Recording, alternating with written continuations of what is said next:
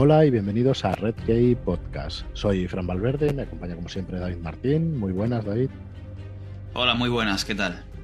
Muy buenas y, también, pues como casi siempre ya, un habitual, Tomás Endarrubias. ¿Qué tal? ¿Cómo estás, Tomás? Muy buenas, muy bien, muy feliz, muy contento de estar aquí, como siempre. Pues nosotros de tenerte, de tenerte por aquí de nuevo, que siempre es un placer. Y hoy vamos a, vamos a hablar de, bueno, igual ponemos un, pequeño título, ¿no? De recordando clásicos, ¿no? Porque hoy vamos a hablar de la Dragonlance, del gran clásico que es la Dragonlance y un poco, pues, todas o muchas de las novelas que componen eh, pues este gran tema que es la Dragonlance, ¿no? Porque hay varias trilogías, varias obras alrededor y, bueno, hemos venido con Tomás pues a explicaros un poco, a haceros sinopsis y a, recordar esos viejos tiempos. Eh, he salido un momentito yo antes de la grabación y cuando entraba, antes de que grabáramos y cuando entraba, estáis hablando de Círculo de Lectores y de un Más y de todas estas cosas, ¿no? ¿Qué pasaba? Estábamos nostálgicos. Claro. Porque efectivamente no, pues estas, estas cosas son, son de hace muchos años, pero bueno, supongo que muchos de muchos y muchas de las que nos escuchan recuerdan perfectamente cuando yo creo que el único sello de, este tipo de literatura era Tiene un más, o por lo, por lo menos el más conocido, ¿no? Y luego había lo que decíais vosotros, lo de que, traía eh, el círculo de lectores, lo que traía círculo de lectores. Así suelto. Así que bueno, eh, vamos a empezar con la Dragonlance, con la Dragonlance, pero antes, como siempre, recordaros eh, una serie de cosas. Lo primero es el, el, lanzamiento de dos nuevos libros de Red Key podcast. El primero es El llanto del quezal, que salió el día 11 de mayo. Un libro de Ricardo Ibáñez eh, y el miércoles 11 de mayo ya está en vuestras librerías favoritas. Podéis ir a, pedirlo, que lo tenéis en toda España. El día 18 de mayo, Estación Niebla de Enrique Erce, una novela cyberpunk. No he dicho que El llanto del Quezal es una novela histórica sobre los últimos días de, de la conquista de Hernán Cortés de la ciudad de Tenochtitlán toma ya. Otra vez lo he dicho bien, para sorpresa mía. Y bueno, dos libros que, bueno, no pueden ser más distintos, pero que tienen una, alta calidad y esperamos que, os gusten.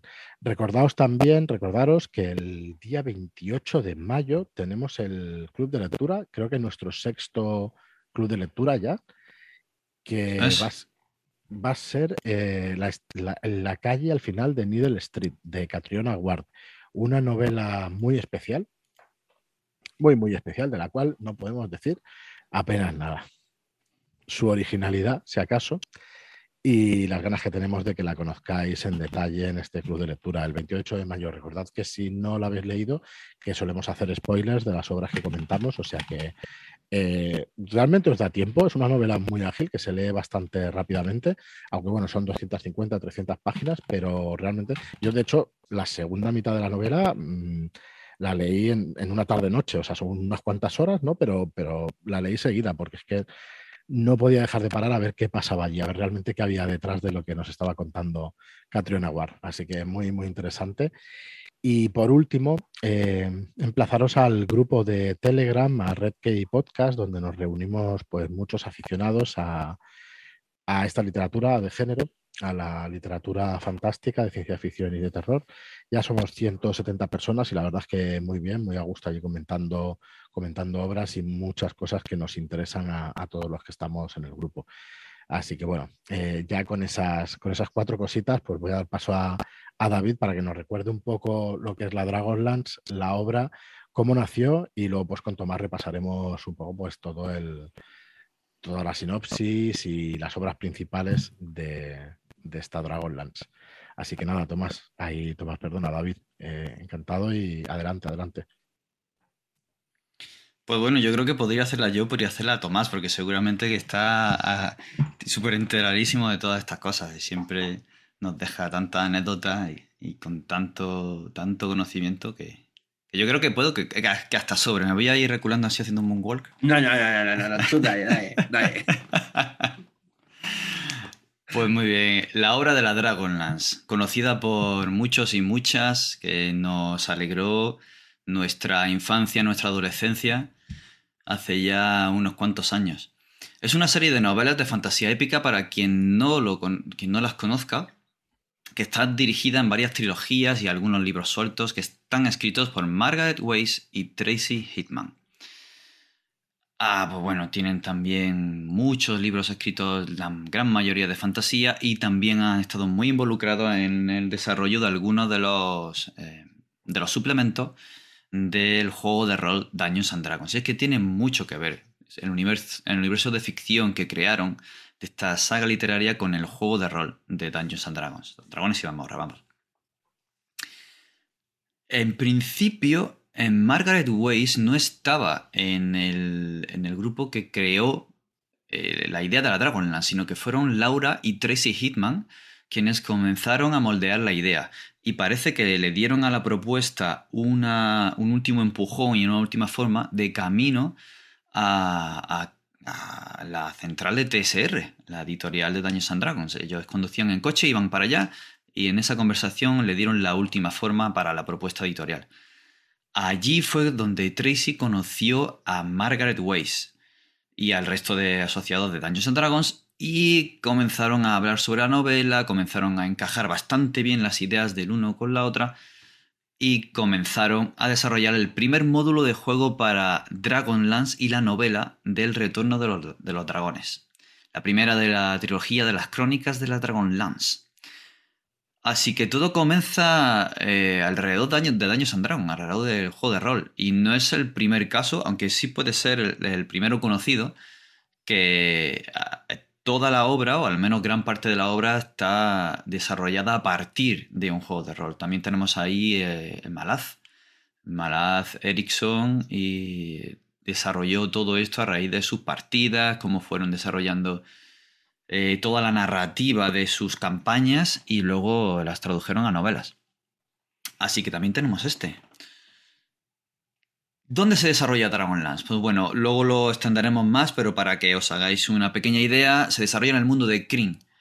Es uno de los emplazamientos del continente de, de Ansalon donde va a desarrollarse todo esto de las idas, venidas, aventuras y desventuras de tantos personajes que conforman la Dragonlance. Porque además no son unas novelas de uno, dos, tres personajes a las que estamos acostumbrados hoy día, sino que se desprende un gran abanico probablemente, sí, seguramente guiño, como veremos ahora, de los personajes que jugaban la campaña de Tracy y Margaret comenzaron a publicarse en 1984. Y para hablar un poco de números, para ver un poco la, importancia que tienen, eh, han vendido más de, 300, de 30 millones de libros en todo el mundo, llegando a traducirse a más de 10 idiomas.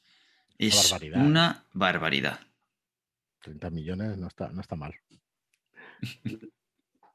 Está muteado. Que lo pillara, ¿eh? No, no, se me oye, ah, ¿verdad? Vale, vale. Perdón. Vale, vale. no, es que eso era un exabrupto, entonces he dicho bajito. vale, vale. Para, no. pues bueno, comenzó como esta. El caldo de cultivo comenzó en Advanced Dungeons and Dragons. Te contactaron con TSR, como digo, y comenzaron a desarrollar las novelas y además también material. Muchos recordarán esa caja de, la Dragonlance para poder jugar la campaña que estaba escrita en los libros, que hoy día es bastante cotizada y no sé si van a reeditarla. Se está escuchando por ahí que, quieren hacer algo con un lanzamiento de nuevo de un suplemento de, en el mundo de Dragonlance, pero no sé si va a ser la caja o va a ser un nuevo suplemento ambientado en uno de los libros. Hablan que tiene que ver con la Reina Dragón o algo así, no lo sé. Ya, ya, no, ya comentarán eh, Wizard of the Coast, que es quien tiene los derechos actualmente, eh, cuando lo sacan y qué es lo que saldrá. Pero bueno, la campaña continuó, salió este escenario de campaña en 2003 y eh, bueno, hubo ahí eh, una especie de dimes y diretes entre Waze, TSR, Wizard of the Coast y en 2007 pues anunciaron que no se había renovado la de licencia y que los accesorios y suplementos del juego de la Dragonlance no se publicarían a partir del año que. a partir del año siguiente. Sin embargo, aquí ha habido una, historia eh, legal que hablaba de derechos de publicación de las novelas, ha habido, hubo una serie de problemáticas y todo se paró. Se paró durante un tiempo. Así que nos quedan estas sagas de las que todavía no se ha editado nada nuevo. pero que han quedado para el recuerdo y el disfrute de muchos. Como curiosidad, decir que el mundo de la Dragonlance fue uno de los primeros, si no el primero, en ser producido de forma profesional con el fin de servir no solo de novela, sino también de escenario de campaña para un juego de rol. Así que de, algún lado bebía de, estas, de esos dos medios. Por un lado iban desarrollando las novelas, que se alimentaban de las partidas que ellos iban jugando, pero que al mismo tiempo eh, iban adaptando lo que iban desarrollando en las novelas a un escenario de campaña que lo iban a comercializar. Así que formaban una especie de círculo creativo, literario y, rolero, que fue el primero que se hizo, según se considera. Y mucho antes de otros mundos que ya estaban presentes como el de la Tierra Media.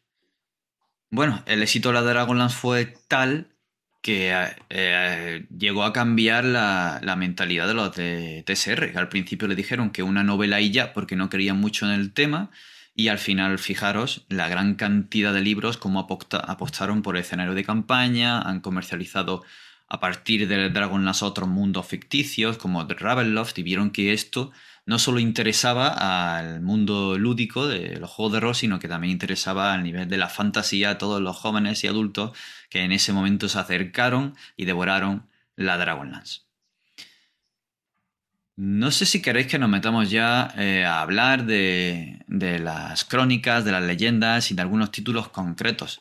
Porque hay un montón de curiosidades. Ahí eh, surgieron alrededor de la obra eh, canciones de grupos de música, como Blink Guardian hizo una canción ambientada en la Dragonlance, también una canción ahí por ahí de Riesling and the Rose, del grupo sueco de metal eh, Lake of Tears. Nightwish también hizo una canción, Wishmaster, que estaba basada en Riesling.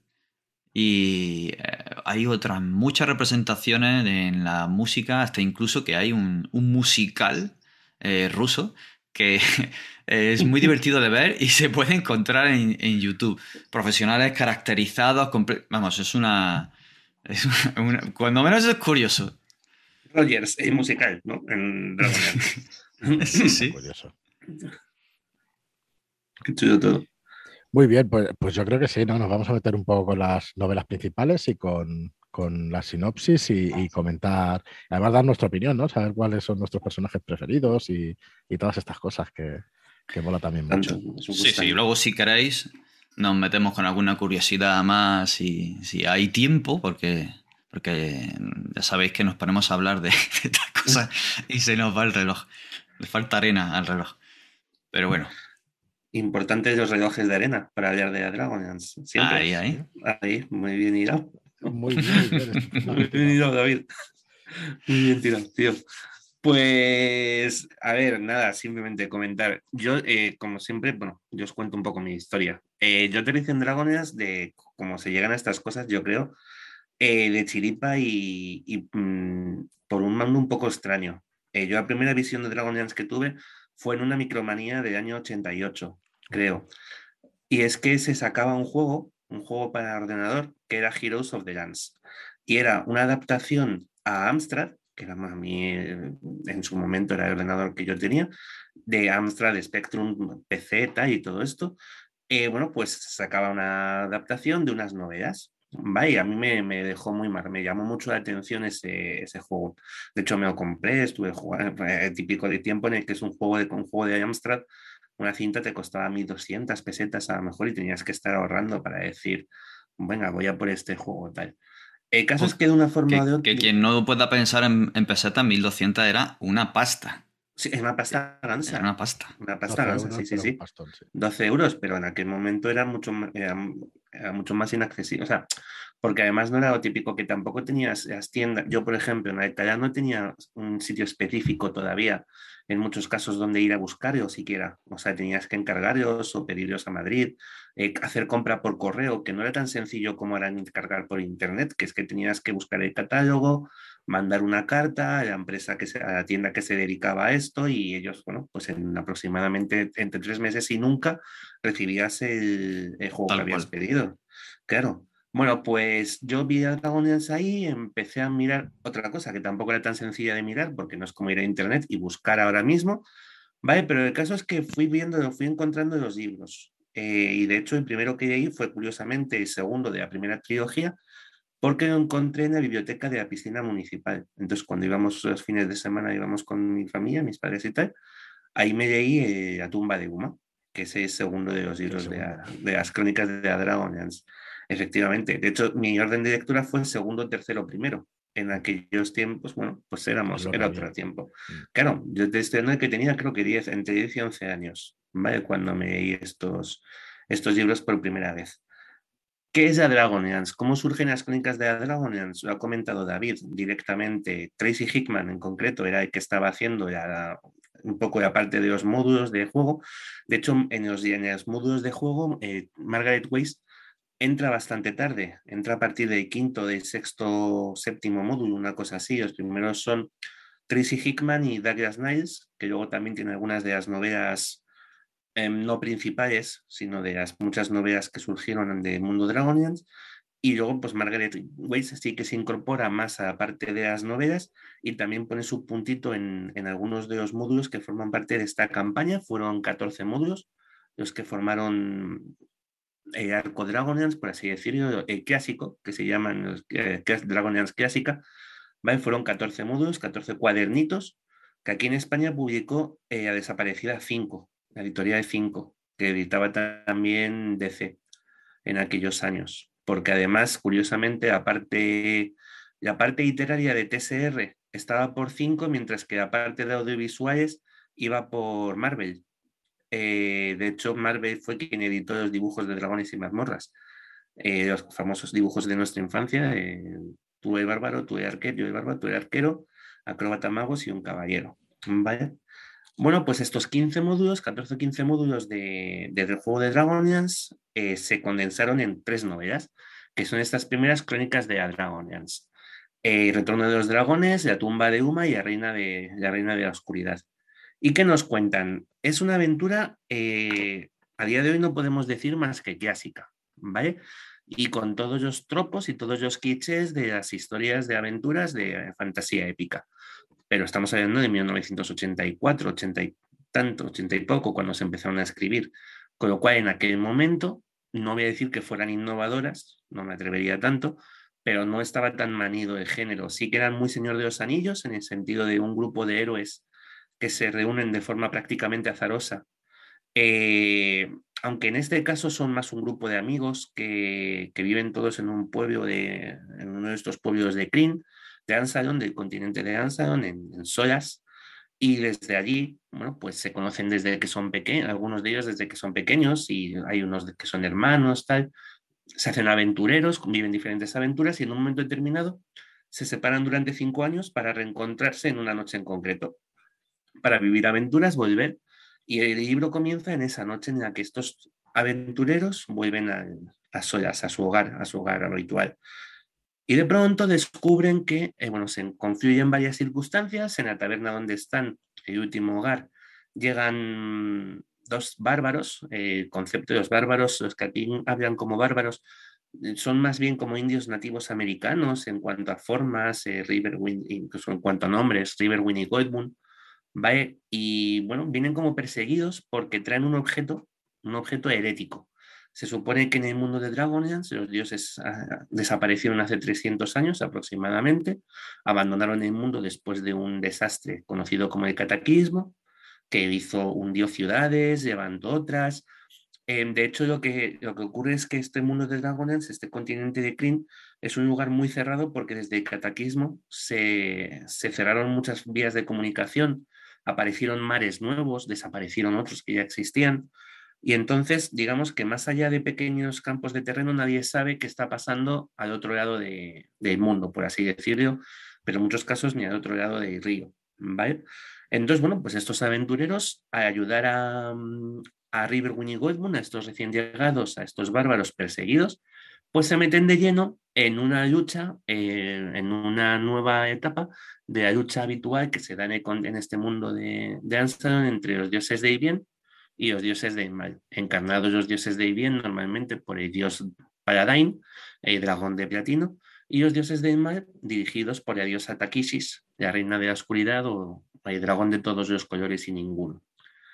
¿Vale? Y así arranca la historia. Es, una búsqueda de, un objeto, de un objeto mágico, los discos de Mishakal, ¿vale? que es una de las diosas de Ibien, la diosa de la curación, y tiene su, entra pues, su viaje hasta el Dungeon, su Dungeon, con sus trampas, su enemigo final, que es un dragón negro, en la primera de estas etapas del de viaje, en la primera mitad del primer libro. Y el descubrimiento, pues sigue los pasos típicos de, no, es que el enemigo no es un enemigo local, sino es un enemigo más global, y entonces empiezan estos héroes a, a luchar contra, contra los herederos de Taquisis, contra los servidores de la Reina de los Dragones, eh, pues a un nivel más global, ¿no? De pronto vuelven a su idea, se encuentran que los dragones ya han vuelto. Perdonadme, no he dicho que cuando los dioses desaparecieron, también lo hicieron los dragones. ¿Vale? Y el primer encuentro que tienen los personajes con los dragones y con el retorno de los dragones, que da nombre al título al libro aquí en España, en inglés es Dragons of the Autumn Fall o algo así, eh, todo tienen, todos tienen que ver, todos esos títulos en inglés tienen que ver con, con estaciones, estaciones de año. Y, bueno, pues su pueblo ha sido atacado por, por señores de por el señor de Dragón Rojo, por Verminar, que es un villano más, más global, que tiene un interés en una zona determinada, tiene dominados a los elfos Quainesti, está amenazando a los enanos, porque al final, bueno, también otra cosa, claro, el Dragon Screen es un mundo de, donde están las razas clásicas de, dragones y mazmorras. Vamos a tener a los humanos, a los elfos, altos elfos y elfos salvajes y elfos y vanos, por así decirlo. Vamos a tener dos tipos de enanos. Van a sustituir a los medianos. En vez de ser el mediano normal, el halfing de toda la vida de dragones y mazmorras, van a ser los kenders, que son criaturas muy parecidas también con, con manias de ladrón y bueno, pues otras criaturas un poco más, más, más, que están más aparte de la historia, como pueden ser los gnomos, tal, pero bueno, los minotauros, o los draconianos, que son los que incorporan dragones y mazmorras. Dragones y mazmorras, no, perdóname, dragonians.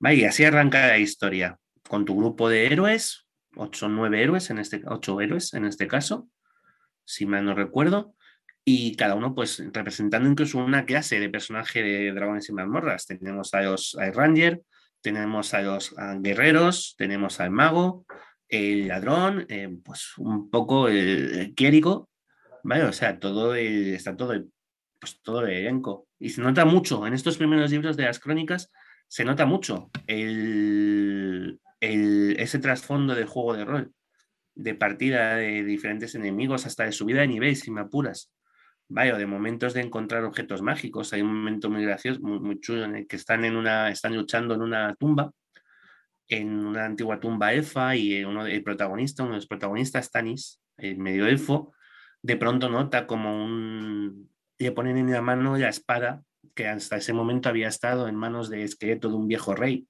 de Kirkanan y resulta que la espada es Wimslayer, Matadragones, que es una espada antigua con poderes, bueno, pues todo eso es, muy muy de partida, muy de aventura, muy de incluso de estadísticas, ¿no? De tener la ficha del personaje delante e ir haciéndolo avanzar.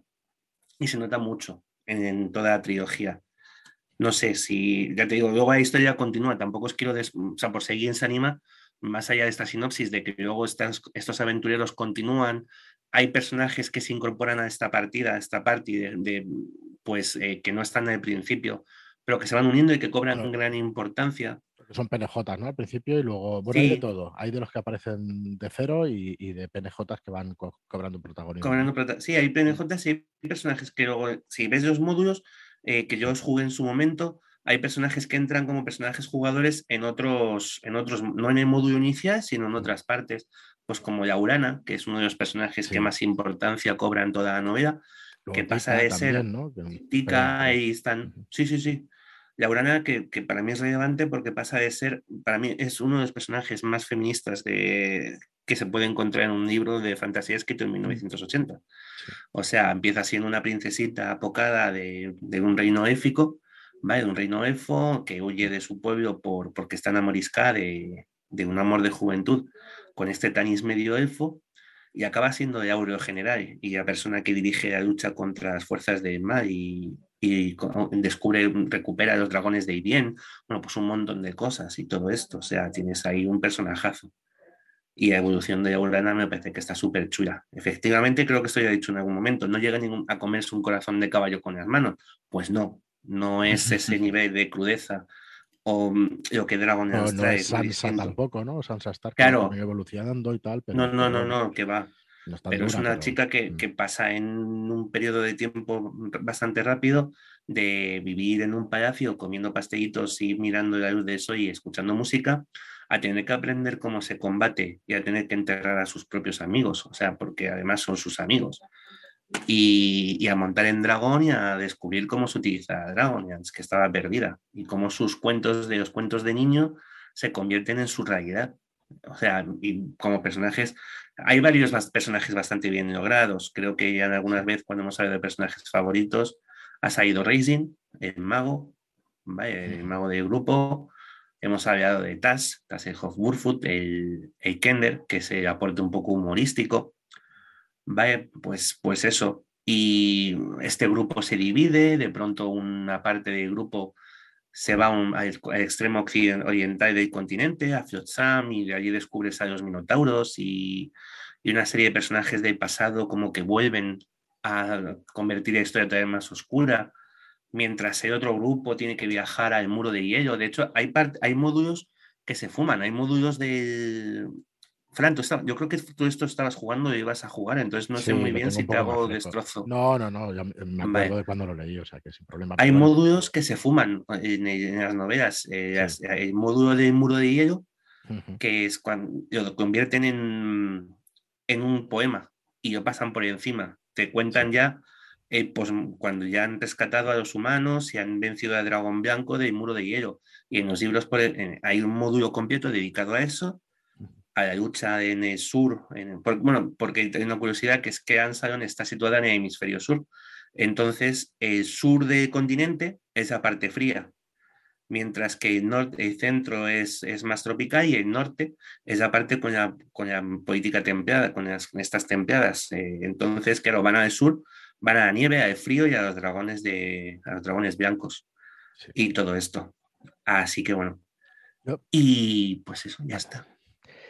Si estás crónica, yo, yo no lo sé si es porque lo leí cuando lo leí, pero para mí Dragones y mazmorras era Dragonlance, era lo más clásico de lo más clásico de lo más clásico. Igual es que no conocía el resto de cosas, ¿no? O módulos o otro tipo de partidas, esa tumba del mal mental, cosas de esas, la verdad es que no las conocía. Y para mí siempre ha sido pues lo que más Dungeons and Dragons era, ¿no? Lo que más me parecía Dungeons and Dragons.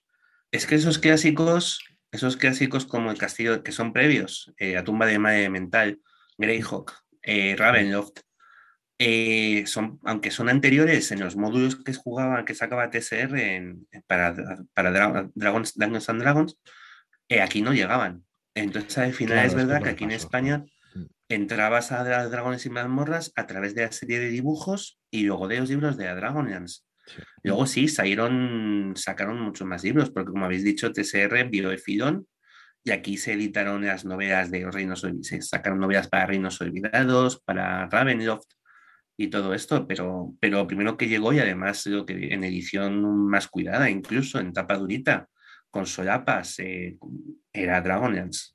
Fue Dragonlance, los, libros los tres libros negros de más de crónicas de Dragonlance, más los apéndices. Claro, es, por eso realmente. Yo ahora estaba pensando que, claro, no, llegó aquí. Claro. Pues llegó, pero el que se lo cogía de importación y cosas así, ¿no? Cuatro tiendas en Barcelona y cuatro en Madrid. Sí, sí, sí. Tú a día de hoy, efectivamente, sabes que yo, por ejemplo, me, compré en su momento un libro de historia de, de, Dragon, de Dungeons and Dragons. Entonces, todo esto lo he visto a través de un libro que estudia la historia de. Pero el templo de Mental, mucho más tarde, he oído hablar de él. Cosas de estas que son clasicazos pero son clasicazos en Estados Unidos. Aquí no, aquí entró, entramos por el Dragonians y lo que nos quería traer es revista Dragón en su momento. Claro. Que, que, yo también empecé, pues empecé a comprar Dragón mucho antes de tener la opción de jugar al rol. Yo la compraba estando en el colegio y yo empecé a jugar en el instituto, en, en primero, de, en primero de, de BUP. Fue lo primero que hice en el recreo del primer día. Vi un cartel que había em, club de rol y para allá me fui derecho. O sea, y vamos, pues muchos años de eso. Sí, sí, yo recuerdo eso, pues eh, hasta hay un poco las crónicas de la Dragon, las que eh, hablamos, si queréis, de los personajes, de cuáles son más Sí, para vosotros, cuáles son prescindibles o, o no. Al final todo era una sinfonía que. que No, no, a ver, hay. Hay, no, hay personajes que tienen, ahí se quedan cojitos. O sea, yo creo que, que luego son muy importantes para la historia por lo que simbolizan y por lo que representan en algunos casos. Pero, eh, por ejemplo, para mí, ¿eh? a partir de la primera mitad del primer libro, River, Riverwind y Goldmoon pierden todo el empaque que traían, quedan muy atrás. Y siempre he tenido atragantadísimo a Sturm. Me ha parecido un penas de toda la vida. Sturm era el caballero de Solamnia, el caballero férreo, con unos valores mm, honorables y tal. Y me parece un personaje muy interesante por cosas que ocurren a su alrededor, pero no por, no, no por él. demasiado mm, estirado, mm, Uni- no- es- nada es- maleable, ¿no? O sea, muy Es cuadriculado. para mí, de- sí, demasiado eh, un- un- de, una, de una sola faz, o sea, de una sola, no tiene, no, Sí. no creo que tenga una profundidad como otros personajes. Es bueno y es bueno, que no está mal, joder, vamos a ver, que los blancos y negros a veces funcionan y son buenos y no tenemos, o sea, estamos, nos hemos acostumbrado quizá demasiado al mundo de grises y no está de más que de vez en cuando veamos que los héroes son héroes, ¿vale? Y las cosas como, y, y funciona y ya está. Pero es verdad que en un entorno donde estos héroes que son héroes, ojo, que más malo de ellos, o sea, más, eh, que tiene más requiebros oscuros puede ser Racing lo que es es ambicioso, Sí. ¿sabes? No tiene unos no, no es Griotka, o sea, creo que hay un, a la hora de decir, sí, es, es más villanesco y, y- y es muy cabrón en sus momentos, pero, pero no es un Griotka que disfruta, disfruta, entre comillas, que está acostumbrado a infligir el dolor, es básicamente pues, un, un antihéroe o que puede llegar incluso a ser un villano, lo compro, pero no es un tío oscuro, sin, bueno, siniestro, eh, no sé, creo que me entendéis. Sí, sí, sí. Hay personajes muy, muy, muy blancos. Tasselhoff a mí me parece es súper blanco, ese personaje, y, vamos, no ha, no ha hecho una mala acción en su vida y es muy gracioso, me parece un personaje muy completo. Y Tanis, pues que es el héroe, que es, que es el prota y ese héroe y, y ya está. Ujú, Sí, sí, sí. Por eso que a lo mejor, pues sí, que tiene más profundidad la Urana. em, el cambio de tica a mí me llama mucho la atención también, de ser, eres una camarera y de pronto te encuentras luchando a sartenazos contra los draconianos, ¿sabes? No sé, me gustan ese tipo de, de personajes. No sé por qué me cayó muy bien Gitanas, que es un príncipe elfo, que es bastante odioso, es, pero no sé por qué a mí, por, por ejemplo, sí que me, me cae bastante bien. Me parece muy interesante el personaje de Silvara, la mm, elfa salvaje que es mucho más de lo que aparenta y que se enamora de este gitanas. No sé, ya te digo, creo que hay personajes que son muy. mm, eh, que efectivamente están mucho más currados que otros. No sé si es un tema de, de cómo se manejaban en las partidas o en los juegos o en las demostraciones, o, y entonces a lo mejor jugadores más carismáticos generan personajes más carismáticos y que tienen más importancia a la hora de convertirlo en novela, o simplemente es que pues serán necesidades de la novela y entonces como Sturm lo necesito para esto, una, más allá de esto no, no voy a trabajar nada más en qué era Sturm. ¿sabes? Bueno, en, en realidad, Sturm era el personaje de Harold Johnson. ¿Quién es Así Harold que puede que sea. Es uno eh, de los diseñadores del juego. Vale. Así que puede que sea. que no, no le daría a él la suficiente profundidad o, o no le gustaría y al llevar las novelas lo dejaron un poco en plano. Sí, es eso. sens- a mí me da la sensación que me dan, no es que sean Mm. malos, pe- los personajes no me parecen malos. No creo que haya ningún personaje que diga, uff, qué malo el que. Sí, no me parece plano. Me parece que hay personajes que es verdad que son muy carcasa. Y el que siempre se me viene a la cabeza es Sturm, porque me parece que es el que más plano es. Sí, porque yo hubiera dicho Caramon en muchas ocasiones, pero luego evoluciona bastante también. Y en la siguiente trilogía evoluciona del Claro. para mí. Y le da un giro muy guay, muy. pero claro, Sí, sí, sí, está tapado, muy, muy tapado por, por su hermano y por el resto de personajes, ¿no? Es que es verdad que luego hay personajes que se comen al resto. Entonces también a lo mejor no es que el personaje esté mal llevado, sino que comparado con Racing, em, ¿sabes? ¿Qué aporta sí, sí. Caramon? Que, que- que se preocupa de que... Ah, vale, no, es importante que Caramon hace que Racing no muera. es ese papel de Caramon, porque al final el peso, de, peso dramático está en Racing. Entonces, bueno, pues ahí está, ya te digo. Flint, a mí, por ejemplo, también es un personaje que nunca me llegó a encajar. O sea, pues no le cogí ni cariño. A saber, si le coges cariño como se lo coges a todos, pero que no es de estos que dices, jo, es mi personaje favorito. Pues no. Pues no, porque al final creo que juega este papel de un poco papi de grupo, de, más mayor y que reúne y que cuidaba a estos niños cuando eran pequeños y demás, incluyendo a Tanis, que tenía más, más años que él. Pero, pero al final, bueno, pues eso, no creo tampoco que sea un personajazo, ni que tenga momentos, ni siquiera tiene momentos brillantes. Creo que era muy apagado por, por, por los otros personajes, por Tasselhoff, el momento de Tas, el momento heroico que se levanta y hace lo que hace con el orbe de los dragones o cosas de este tipo, joder, es que quiero, pues a personajes menos, que tienen menos, que no sé si aportan menos, pero quedan muy apagados por, por esto. totalmente de acuerdo, yo creo que, era, que es un tema general, que habrá pasado a todos al leerlo. Bien, ¿seguimos con las leyendas? Sí, adelante, adelante.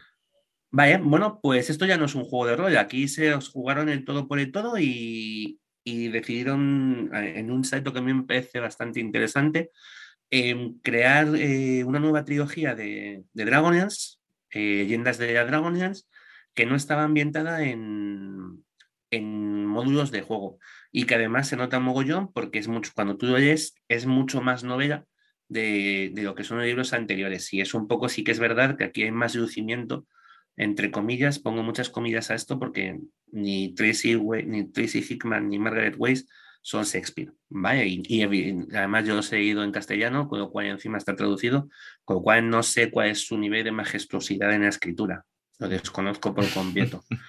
Pero sí que es verdad que son más novelas, donde hay más tramas, más desarrollo de personajes y menos, menos subida de nivel.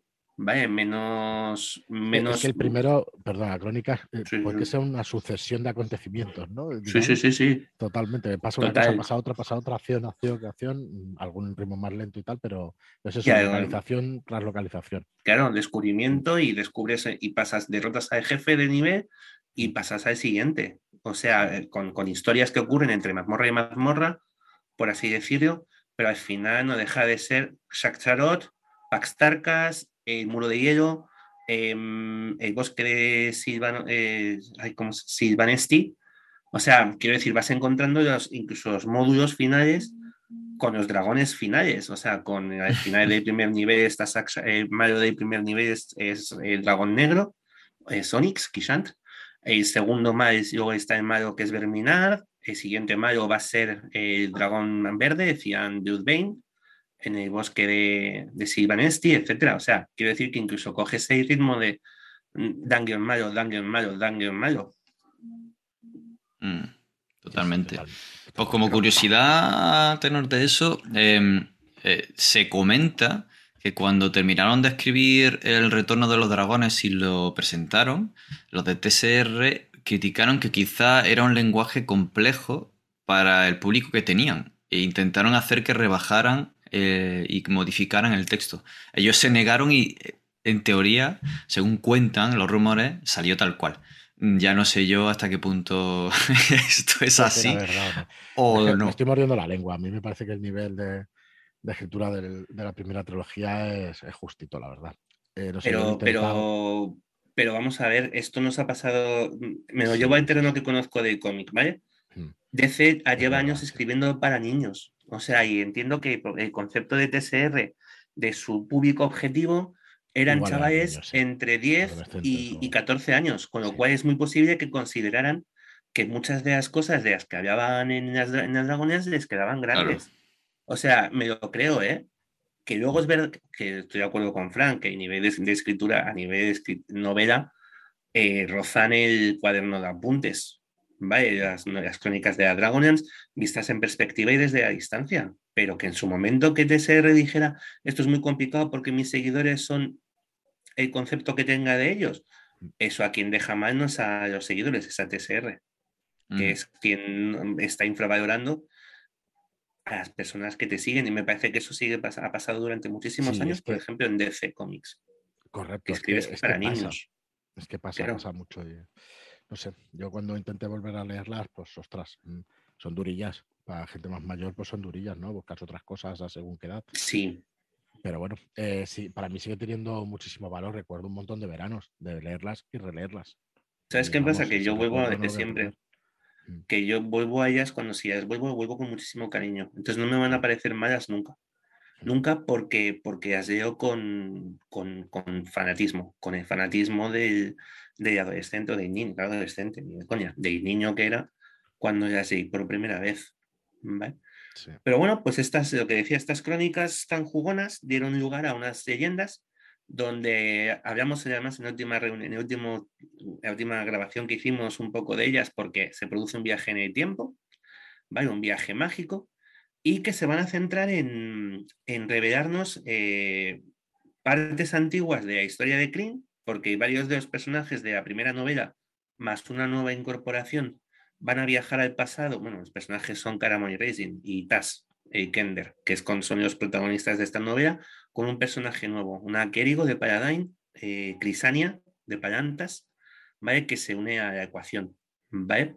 Y nos van a contar un poco de la lucha de Racing por conseguir poder en, viajando en el tiempo para hacerse con una serie de objetos mágicos y de saberes mágicos de un hechicero increíblemente malvado de la antigüedad, que era Fistan Dantilus. Y, aparte de la lucha de Caramon y Tasselhoff por salvar, ¿eh? por salvar a Racing, mientras en paralelo, esto ocurre en el pasado y en paralelo en el presente, hay un nuevo enfrentamiento en, el que las fuerzas de los dragones del mal que liderados por, por Kitiera, por un personaje, unos personajes secundarios más relevantes de la primera trilogía, eh, amenazan la ciudad de Palantas y Tanis tiene que dirigirse hacia allí para hacerle frente. Y se da mucho énfasis a una serie de personajes nuevos que aparecen, como son Dalamar, el aprendiz de Racing, un elfo oscuro. Elfo oscuro porque en, en, en Dragonlance todos los personajes, todos los elfos son buenos, y si no eres bueno, eres un elfo oscuro. Si te abrazas el mal, y en el caso de Dalamar es un mago de túnica negra, con lo cual es, estudia el mal, pues el considero un elfo oscuro. Me refiero a esto a que no es como Drift, no son elfos de piel negra, cabello, no son Drow, se llama elfos oscuros a los elfos que, pues que hacen magia, magia oscura. ¿Y quién es el otro? Ah, bueno, y Ortsot, que tiene aquí el caballero de la Rosa Negra, el caballero líder de los muertos vivientes, que tiene apariciones épicas en, esta, en estas leyendas de Dragonians, que yo os digo juegan un poco con esas dos historias en paralelo, de, con mucho más peso en la de Caramon, Caramon y Racing en el pasado, y TAS, y luego también esta lucha contemporánea moderna en, en, tiempo real, en, en, la que las fuerzas del mal que habían sido derrotadas en la primera trilogía vuelven a intentar atacar Palantas la ciudad más importante de, de, del continente. Y estos de las leyendas como novela, para mí, mucho más interesantes que las crónicas, sinceramente. ¿Vale? Porque efectivamente creo que tienen más, más. Hay mucho más ahí. Ahí se habla mucho más de la relación entre los dos hermanos. De la crónica, esta historia un poco de amor, fingida o no fingida que tiene que surgir entre Racing y Crisania. Em, el propio hecho de mandar a Kender al pasado que hace que, los magos de todo el mundo se lleven las manos a la cabeza, porque un Kender, al no ser una raza original de Kryn, es una raza caótica y puede modificar el tiempo. Entonces se dan cuenta de que han puesto en peligro todo el, todo pues la propia existencia.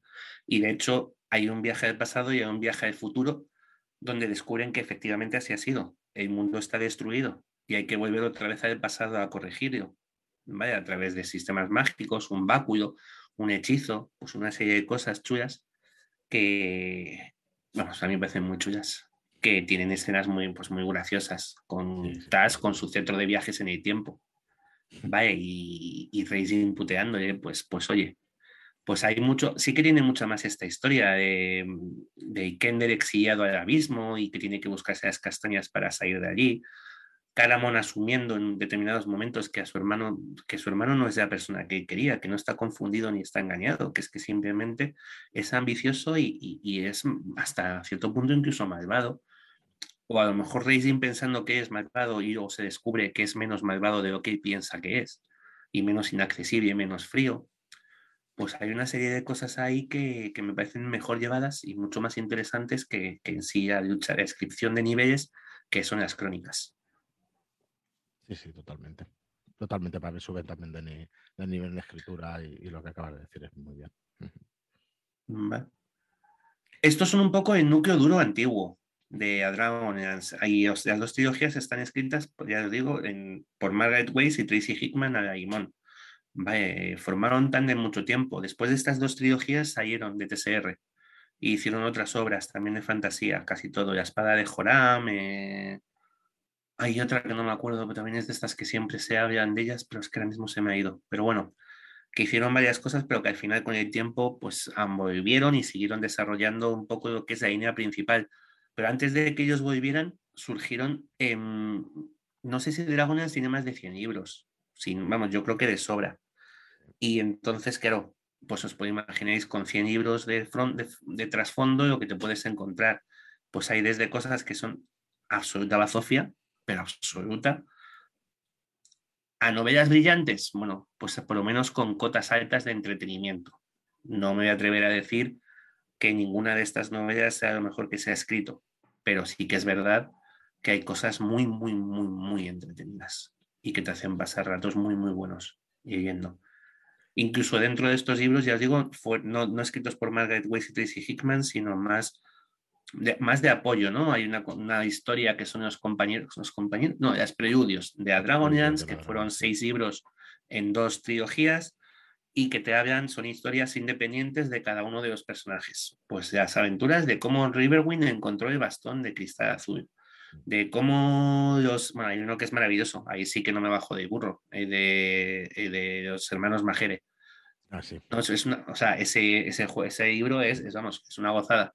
Es esto, en Racing y Caramon, en una aventura luchando contra unos dioses gato antiguo y no tiene nada que ver con nada, pero, pero es divertidísimo. Pues eso, una serie de libros que, que van a ahondar en estos personajes. Igual que para mí, siempre voy a decir que el peor de todos, de nuevo, es el de Sturm, el guardián de Unitary. Me pareció absolutamente aburridísimo. Además, un tochazo para lo que solían ser aquellos libros. Este tiene como 200 páginas más que cualquiera de los otros que, haya, que se publicaron y es tres veces, a mí, se me hizo tres veces más aburrido. Ya os digo, y fueron surgiendo relatos cortos, los cuentos de Dragonlance, que son colecciones de relatos cortos, más o menos importantes, porque hay algunos de ellos que luego em, hay desde historias muy tontas a la historia, una historia de una daga, que es la daga que utiliza Taz en la primera escena en que aparece en, El Retorno de los Dragones, a cómo Racing es padre de un personaje que luego va a ser, eh, de que no se habla en las novelas habitualmente, pero que luego va a aparecer en un momento determinado de la Guerra del Caos, por ejemplo. Y es un relato corto de aquí de, las, de los cuentos de la Dragonlance. No sé. Bueno, si, alguno los estáis buscando, como así mm, perla de actualidad, eh, si no recuerdo mal, Minotauro ha anunciado que va a reeditarlos. Sí. Estos eh, trilogías reunidas en, un, en, un, tomo. Y también va a empezar a reeditar los libros de Reino Olvidado. Pues mira. Quien tenga curiosidad o le falte alguno, y no los tenga o, los tenga hechos pedazos ya de aquella edición y quiera tenerlo enterito, pues puede echarle un vistazo. Esto viene dado de que a buena noticia que se ha sabido mm, no hace mucho es que vuelven tanto, o sea, aquellos, aquellas dimes y diretes que decía David antes que había habido últimamente entre Magic of the Coast y Wizards of the Coast, perdón, y, y Margaret West y Tracy Hickman han terminado llegando a un puerto aceptable para todos que en el que se vuelven, Dragonlance vuelve a, quinta edición, o sea, Dragonlance va a tener sus su primer suplemento de quinta edición, y además Margaret Weiss y Tracy Hickman vuelven a escribir una trilogía sobre Dragonlance, sobre las novedades de Dragonlance. Entonces, esto a mí me parece un hito y es un evento y entiendo que habrá más frikis como yo que pues esto pues al final van a remover un poco todo ese todo eso que ha quedado ahí en, en el tintero que ha ido quedando en el paso del tiempo. Yo lo recuerdo también especialmente sangrante el buscar libros de Margaret Weiss y Tracy Hinman y no encontrar nada ni remotamente parecido.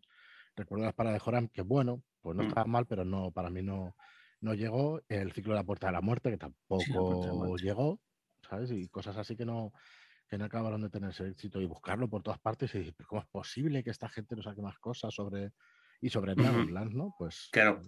Pues al final son los, que- temas editoriales. eso es. Que las Claro. malvadas editoriales se ocupan de, estas cosas. No, son, no, no, es Nah, malvada, cosas que pasan, cosas que pasan. Hay cosas que pasan en un momento determinado, oye, eh, a lo mejor en un momento determinado lo que pides no es asumible, Claro. porque a lo mejor no es un porque a lo mejor tampoco es un buen momento, que Roy ha vivido momentos muy chungos y que TSR tuvo que, oye, al final fue comprada por Wizards of the Coast y una empresa no se vende si no, si no sí. hay algo detrás que la obliga a venderse normalmente, normalmente, o sea, este tipo de historias, entonces, claro, al final, pues, oye, también hay, hay cosas que son el momento. Y había mucha gente, muchísima gente escribiendo sobre Dragonlance, mucha gente, ya os digo. Y hay cosas aceptables, insisto, y, y muchos de ellos muy metidos, como Douglas Niles, como os decía, en el proceso de creación original de, de los libros, de, de los libros, perdonadme, de los módulos, ¿eh? Sí. Douglas no tenía novela El fuego mágico es de él, no, ahora me equivoco. Puede ser Fuego Mágico es la de Reinos Olvidados, y es que Es esta gente se iban Olvidados. cruzando. Sí, pero que puede ser que esta gente se iba No, cruzando. me parece que claro. no, pero sí, alguna yo creo que me, sí, me suena que, que es posible que fuera. Claro, Puede, final- Fuego Azul o Fuego Azul, Fuego ¿no? Es la de Azul. Douglas Nice, Fuego Azul. igual fuego azul, sí, sí, sí. Fuego Bueno, Azul y Hablamos tal, de bueno. memoria. Ya- Sí, sí, sí, sí. Pero bueno, que al final no dejan de ser el equipo de TSR y entonces pues les decían Ujú. Reinos Olvidados, por Reinos Olvidados. Dragonlance, por Dragonlance, ¿sabes? Un poco lo que te echen. Además son mundos, o sea, tienen sus diferencias, pero bueno, pues al final como escritores de fantasía trabajaban bien en ese, de fantasía de ese tipo, se encontraban cómodos en ese mundo y lo que pues eran trabajadores de escritores de editorial, yo creo, ¿eh? Más que incluso que ellos presentaran sus proyectos y tal, yo creo que trabajaban Muy por probable. encargos. Muy probable, igual que los directores de, de la época de cine de los años 50 y eso que al final Claro, eran trabajaban de estudio. y esto eran novelas de estudio. Novedades de estudio. editorial, claro. Sí, Oye, Ay, perdona. no, no, vale, dale. Em, ¿Y qué eh, personajes favoritos? Tomás, ¿cuál es tu personaje favorito o personajes favoritos? ¿Y, y qué, de toda lugar. ¿Y qué lugar tiene Feedback entre todos ellos? Está, está arriba, Está está, arriba, en, ¿no? eh, en top. vale. Sí, forma top, vale, está en top. Yo siempre, a ver, creo que es evidente y de todos, vas- cualquier persona te va a contestar Racing, siempre. Ujú, El primero, es más evidente. sí. Luego, después de Racing, que es que porque, porque creo que es más evidente, yo me divierto mucho con Tas. Mm. Y he cogido mucho cariño en su momento a Tanisia y a Urana. Mm. Entonces, para mí, yo me quedo con un poco esos cuatro. Fizban, por supuesto, me parece una gozada. Mina, que es un personaje que aparece mucho más adelante en la Guerra de los Espíritus y, y fue protagonista de dos trilogías y creo que tiene, tiene lo suyo. Hay personas, Gildas, el hijo de, de, de Tanis y de Aurana, que llega a ser orador de los Soes.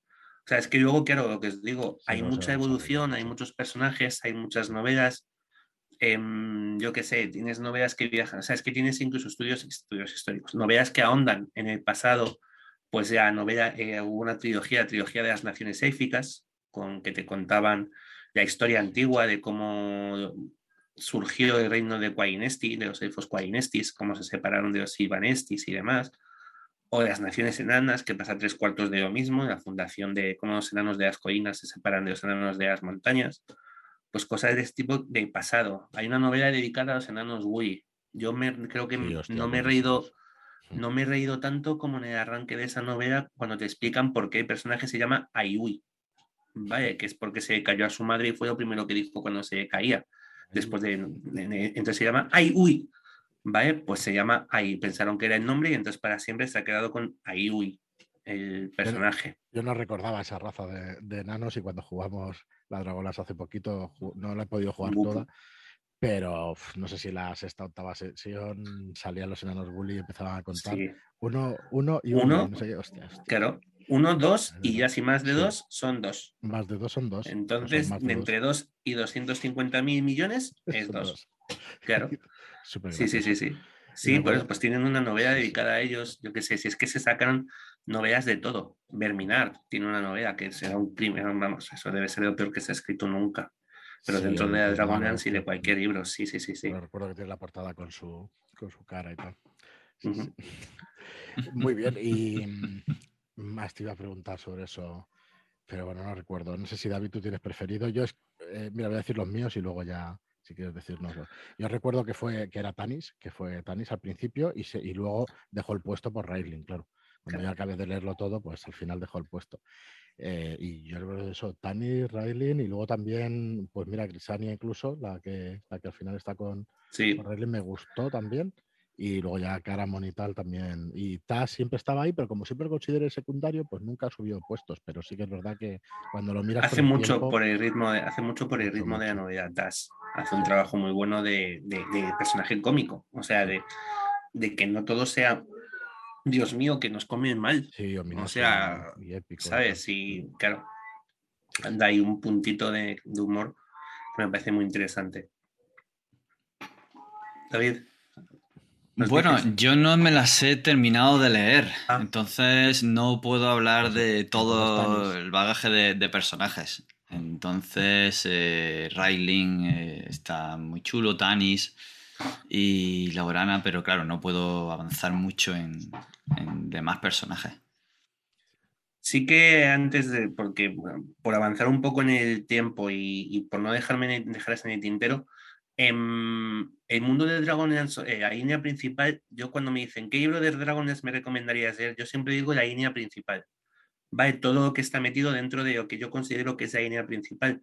Y no acabó en las, en las, en las leyendas, ¿vale? Hubo hay otras series eh, que voy a pasar un poco, quiero comentarlas un poco, aunque sea por encima, que fue La Guerra de Caos, ¿vale? Que es continuación directa, son dos libros, estas son solo dos libros, y y son los mismos protagonistas eh, de siempre, Taz, Tanis, Riverwind, eh, los Caramon, los hijos de, ¿vale? Porque aquí ya empiezan a tener importancia los hijos de, es los hijos de Caramon sobre todo, eh, Pain, Tanin y Sturm, que se llaman, especialmente Pain, que es el mago.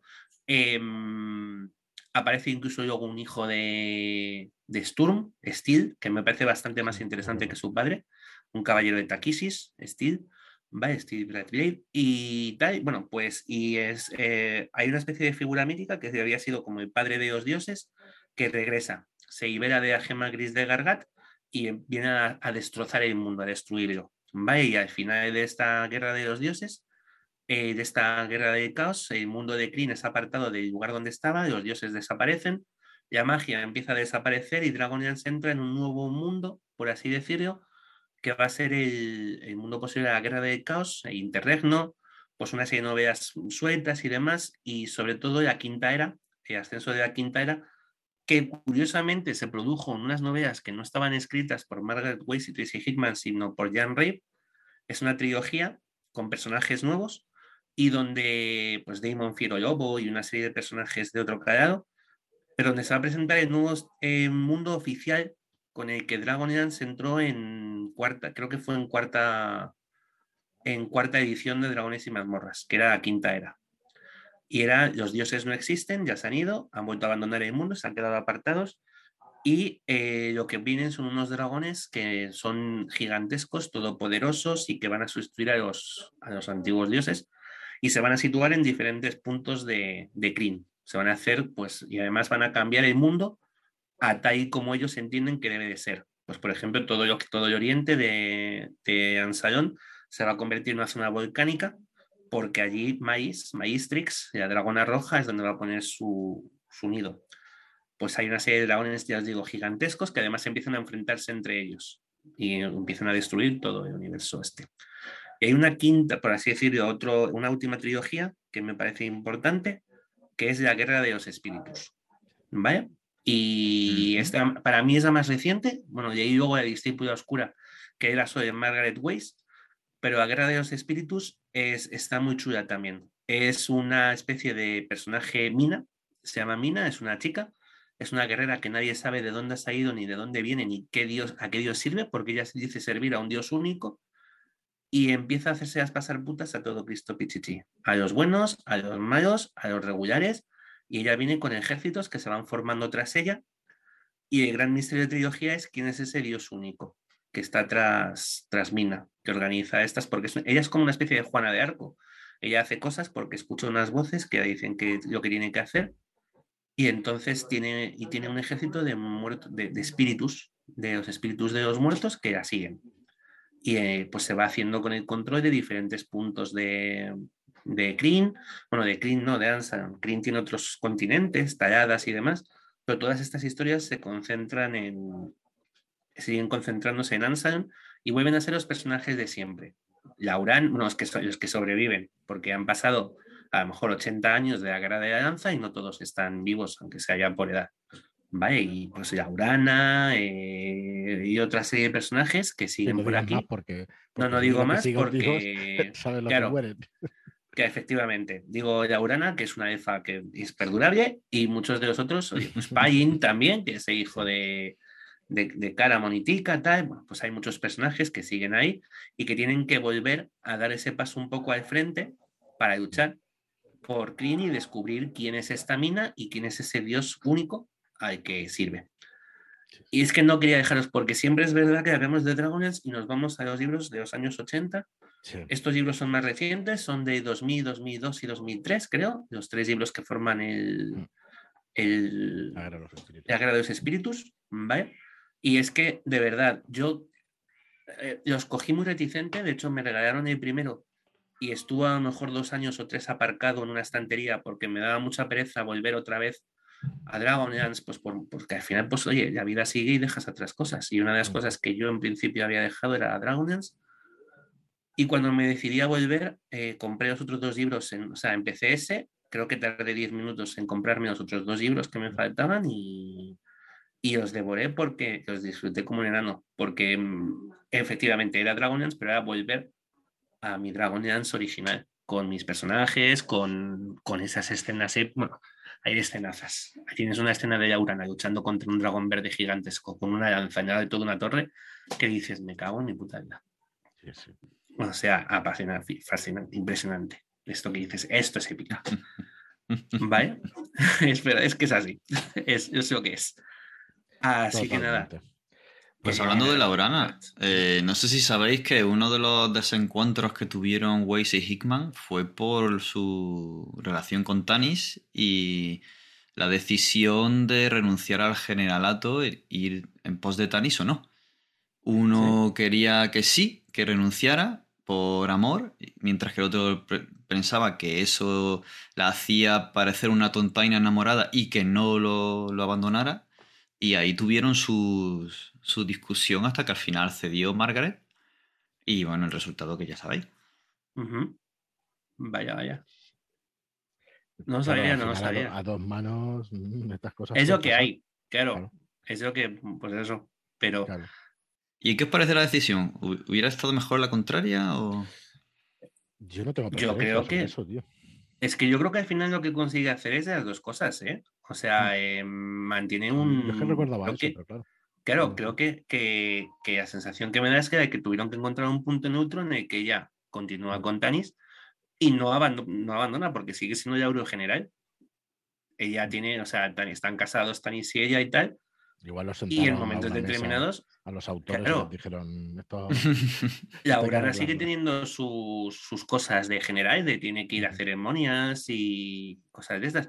Que ojos son, que sí que son más de nombre, y más, eh, pero porque ella tampoco nunca quiso ser eh, eurogeneral y Laurana no disfruta de la guerra, no, no es, ella entiende desde el principio que no es su sitio y que, que, no es lo que quiere hacer, pero sí que es verdad que tiene ese punto de, bueno, pues yo hago mi vida con Tanis y tal, pero no renuncio a ser el, el eurogeneral, te digo, que muchos años después sigue empuñando dragons y matando dragones.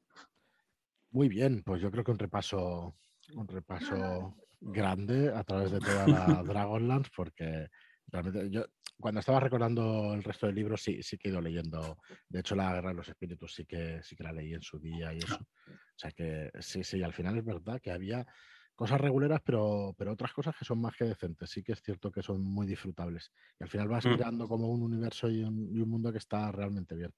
Y está muy chulo, o sea que me alegro que... Hay más, insisto en que hay más de 100 libros y tiene que haber de todo. Mm. Y seguro que hay algún, incluso ya te digo, que incluso hay alguna obra maestra y no está precisamente entre los que yo he ido, por ejemplo. O sea, ¿sabes? De, Sí, que digas, hostia, pues qué bueno fue, yo qué sé, uno de... Tengo libros, que tengo libros de Dragon Slayer sin leer, de la Mar y el Oscuro, pues yo tengo, pero no me lo he leído. Hay cosas que tengo que ido, o sea, pues por tiempo de siempre.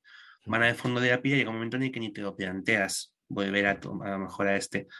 ¿Sabes? Pero es verdad que ya te digo, y hay muchos otros que de su momento estuvieron machacados. De los hermanos Majere, repito, de los preludios de, la- de la primera saga de preludios de Dragonians, yo ese libro lo he disfrutado como un enano. Sí, sí, Como un enano. Lo hice partida de vampiro y lo convertí en vampiro en partida de dragones y mazmorras. Lo adapté a todo lo que pude y vamos, y un poco más. Muy bien, Tomás, pues lo vamos a dejar aquí. Como siempre, Perfecto. muchísimas gracias por, por venir y recordarnos todo esto que A nos vosotros, como siempre. Nos encanta, nos encanta hablar de estos temas.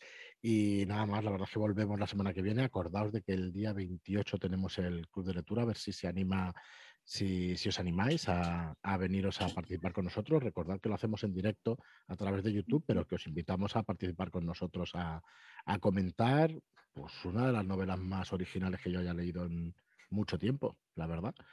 Y, y bueno, y al final, eh, mira, solo voy a decir una cosa que creo que no va a ser spoiler, si no, pues ya me obligáis a cortarlo después. que es que mm, parece la novela que está jugando con el lector continuamente y no es así. Y esto es un piropo bastante interesante, bastante importante a mi entender. Parece que se quiere quedar contigo, parece que, y de hecho, acabas la novela y dice, seguro que en algún momento se ha quedado conmigo, me ha tomado por tonto, y no lo hace, no lo hace. Y eso es bastante, no sé, para mí es un piropo enorme, porque quiere decir que todo está pensado, está muy bien planteada la novela, está muy bien trabajada y, y realmente es inesperado y, y bastante espectacular. O sea que, no sé, tú Tomás la has leído, ¿no? No sé qué te parece también. Mm, Yo solo lo que digo cada vez que hablamos de esta novela es que nada es lo que parece. Sí, Y de ahí no me bajo. y no voy a decir ni esta, no, nada más sí, porque más, nada es que es, Es que escapa, es para, hay que descubrirla, hay que leerla para descubrirla. Bueno, os esperamos el día 28 y recordar que el día 11 ya ha salido, ya podéis eh, buscar en librerías El llanto del quezal de Ricardo Ibáñez. De hecho, os recuerdo que el día 20 por la tarde, a las 6 de la tarde, estamos con en el, en el FNAC de Diagonal de, de Barcelona para presentar la novela.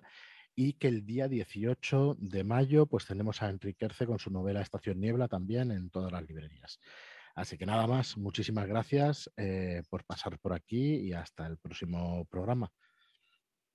Un placer. Nos vemos a lo siguiente. Chao.